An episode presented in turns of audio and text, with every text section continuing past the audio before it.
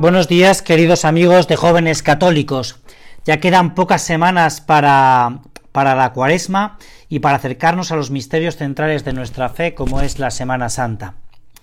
Hoy no vamos a considerar estos misterios centrales de los que nos adentraremos pues las semanas próximas, sino que vamos a hablar de una virtud que es fundamental en la vida cristiana, podríamos decir que en la vida humana de hoy en día es la virtud de la fortaleza.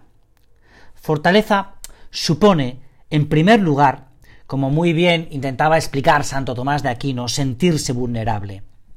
No sé si has visto tú una gran película, ya es un poco antigua, ¿no? Pero tiene una de las bandas sonoras más, por lo menos más famosas del cine, ¿no? Que es El último Moicano, en el que eh, hay un momento en el que los protagonistas están ahí en una fortificación, los ingleses están asediados por el ejército francés y la única posibilidad de resistir al asedio es fortalecer las edificaciones y redoblar la vigilancia.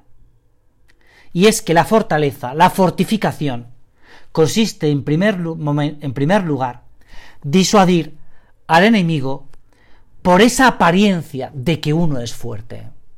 El problema es cuando uno se siente, no se siente vulnerable.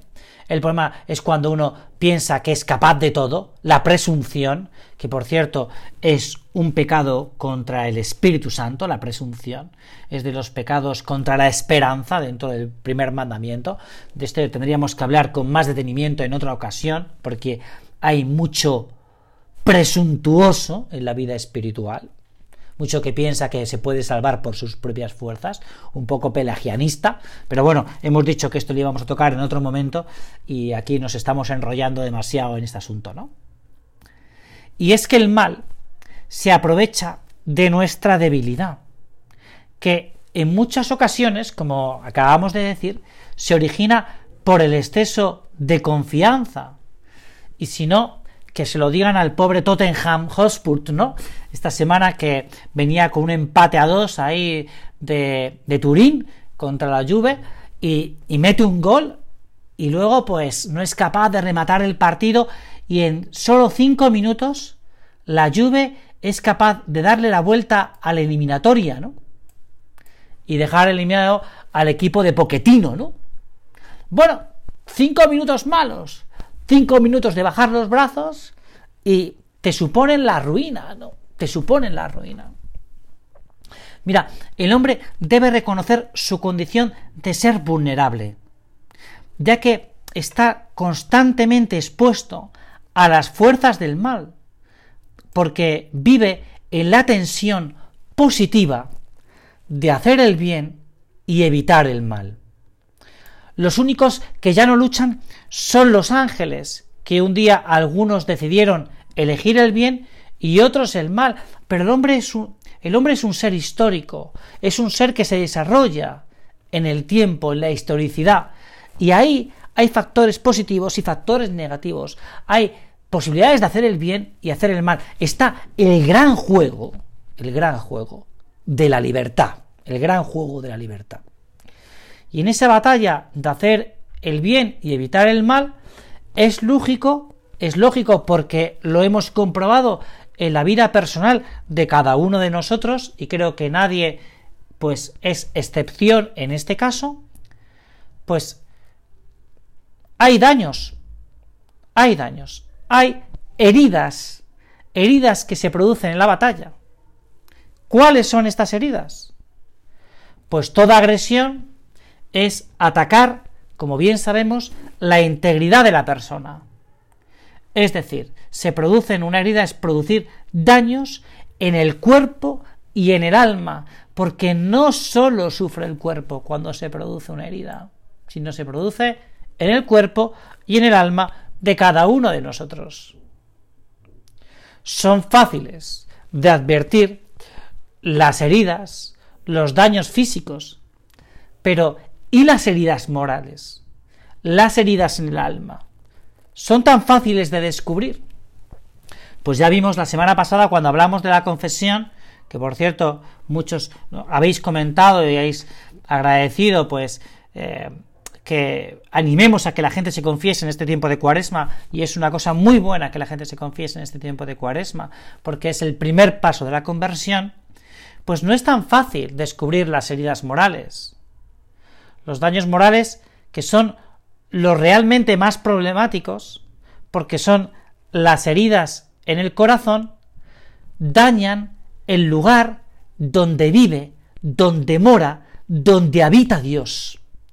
Y es el lugar que pretende adueñarse el mal, acabando con Dios y provocando el gran mal del hombre, su muerte, su muerte espiritual. Mira, el mal, al final, lo que quiere es acabar contigo y conmigo espiritualmente hablando, ¿no? Pero no hay que esperar a la última batalla, sino que las heridas del alma, los pecados veniales, que son imagen de la muerte, ya que los pecados graves, como los que no lo son, lo que buscan es el dolor en el alma y al final acabar con él, hay que combatirlos también.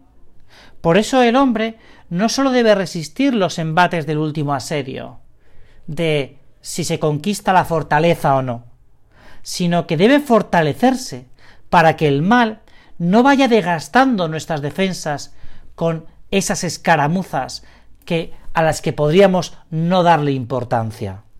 El hombre debe fortalecerse ante el pecado grave y ante el pecado leve.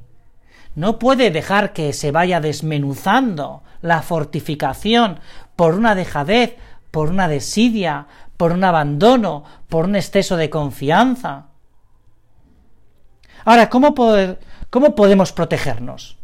¿Cómo podemos no dejar que llegue a esta situación, no? Pues mira, lo dicen los entrenadores de fútbol. Los grandes entrenadores de fútbol siempre han dicho que la mejor defensa es un buen ataque. No hay nada como ver ahora a los equipos cómo presionan al portero para que la salida del balón consiga sacarla en largo y sortee la pelota. Entonces el equipo que está defendiendo en esos momentos tiene muchas más posibilidades de robar la pelota y de que no le hagan daño en su propia portería. Es decir, hay que ejercer la presión adelante en los defensas, en el portero, en su fortaleza. La presión en la vida espiritual, donde hay que ejercitar la, la presión, es en adquirir la virtud. Porque el hombre virtuoso es aquel que con sus luchas crea hábitos operativos buenos. Es aquel que consigue ser amable, ser servicial, ser trabajador, ser generoso, y al final se convierte en una personalidad atrayente. No hay más que ver la vida del mismo Jesucristo. Jesús, perfecto Dios y perfecto hombre, era atraía a los niños, dejar que los niños se acerquen a mí, porque los niños se acercaban a Cristo, porque era una persona atrayente. Jesús no es una persona mala, ni es una persona agria en el carácter, ni, ni recia en sus comentarios, sino que es servicial. Lo vemos en la última cena, como vamos a contemplar dentro de escasos días, cuando el Señor le vemos arrodillándose a los pies de sus discípulos y lavándole los pies. No les llama. Jesús es un hombre que está atento a las necesidades de los demás. Y no solo porque es perfecto Dios, sino que es perfecto hombre, es decir, la naturaleza humana de Jesucristo lo que hace es cumplir la voluntad de Dios, aprendiendo y obedeciendo, por ejemplo, como hace a sus padres, les obedecía, estaba sujeto a ellos, dice la Sagrada Escritura. La obediencia es una virtud que hace para, para, para, para servir a los demás. El hombre virtuoso es al final el hombre de buen corazón, porque en su corazón no habita el mal, como estamos comentando a raíz del mensaje de Cuaresma del Papa Francisco. Cuando se acrecienta el mal, se enfría el amor. Decía el Papa que es lo que tenemos. Claro, el hombre con buen corazón no se le enfría el corazón. El hombre con virtud, pues tiene un corazón bueno. Pero para eso hay que luchar. Para eso hay que luchar. Hay que resistir a la tentación. y hay que lograr virtudes. Por eso es muy bueno que, nos, que nos planteemos, bueno, ¿y cuáles son las virtudes que tú y yo tenemos? Hay una virtud que es la fortaleza, que es el título de esta meditación, como comentábamos al principio, que lo que da es fuerza para luchar. La fortaleza, que por cierto es un don del Espíritu Santo, uno de los siete dones del Espíritu Santo, y que por eso ahora se lo podemos pedir. Espíritu Santo, concédeme el don de la fortaleza. No solo es una virtud, sino que es un don.